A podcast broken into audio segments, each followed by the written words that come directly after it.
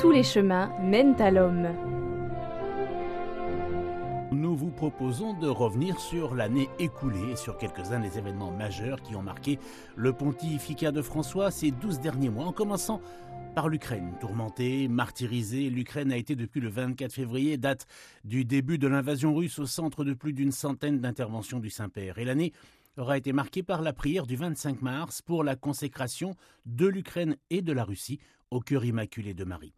Quelle signification revêt ce geste? Nous avions posé la question à don Gilbert de Gros, père abbé de l'abbaye trappiste de Rochefort en Belgique. Le cœur de la Vierge Marie est totalement limpide, puisqu'il n'y a en Marie aucune trace de péché.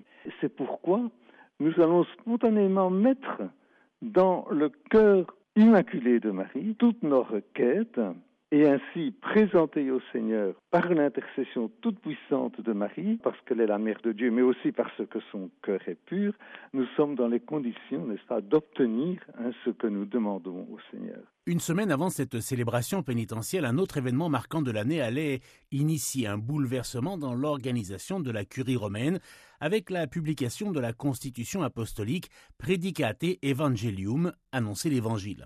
Le Saint-Père parachève le grand chantier de réforme qu'il a lancé dès 2013 au sein du Vatican. Les remaniements structurels s'accompagnent d'un changement de style qui porte bien l'empreinte du pape argentin. La réforme n'est pas une fin en soi, mais un moyen de donner un témoignage chrétien fort, peut-on lire dans le préambule. Pour Monseigneur Patrick Valdrini, professeur émérite de droit canonique à l'Université pontificale du Latran, cette constitution est le signe visible de l'orientation que François veut donner à l'Église. La curie romaine est comme le pape est. Quand on lit Evangelii Gaudium du début du pontificat et on lit cette euh, constitution apostolique, on retrouve la même orientation, la même veine, c'est-à-dire l'évangélisation. Et on parle immédiatement après du lavement des pieds. Donc ça, c'est la pensée profonde de François sur l'Église. Le 15 mai, le monde se remet peu à peu des confinements et de la pandémie, et la place Saint-Pierre se remplit de pèlerins à l'occasion de la canonisation du père Charles de Foucault, qui, dans le désert du Sahara, consacra sa vie à prêcher au milieu des Touaregs par son exemple. Place Saint-Pierre, son arrière-petit-neveu participe à la messe de canonisation. Hubert de Blic témoigne d'une soif de partager. Cette fraternité universelle qui fait tant défaut aujourd'hui dans notre monde. Et c'est justement notre devoir, nous qui recevons ce rayonnement de Charles et ce message, c'est pour ça que je dis que nous avons un devoir de partage pour justement apporter un peu de paix dans ce monde qui est tant chahuté, qui est tant abîmé. Deux événements ont marqué également l'été 2022. Le premier concerne le voyage apostolique au Canada. Étape importante vers la réconciliation avec les populations autochtones. Le 25 juillet, François prie au cimetière d'Herminskine et, conscient des blessures encore ouvertes, demande pardon pour le traitement réservé aux enfants autochtones dans les écoles résidentielles. Écoutez. De nombreux chrétiens ont soutenu la mentalité colonisatrice des puissances qui ont opprimé les peuples autochtones. Je suis affligé.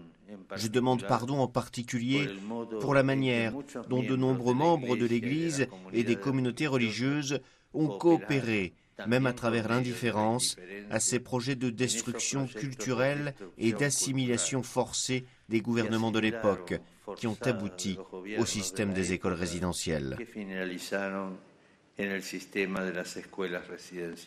Le deuxième temps fort de l'été se passe cette fois au Vatican. François crée 20 nouveaux cardinaux le 27 août. Un consistoire qui offre au Sacré Collège une plus large représentation des périphéries, une présence accrue de cardinaux asiatiques et africains, même si l'Europe est encore le continent le mieux représenté. Et la France, ce 27 août 2022, salue la barrette cardinaliste de l'archevêque de Marseille.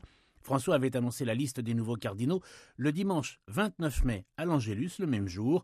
Monseigneur Jean-Marc Aveline disait sa surprise. C'est un défi, c'est un appel pour moi. Et ce qui me, travaille le plus, c'est le, travail de communion. Et dans l'Église aujourd'hui, il y en a bien besoin parce que c'est au service de l'unité, de, de, la famille humaine, de la paix et de la fraternité.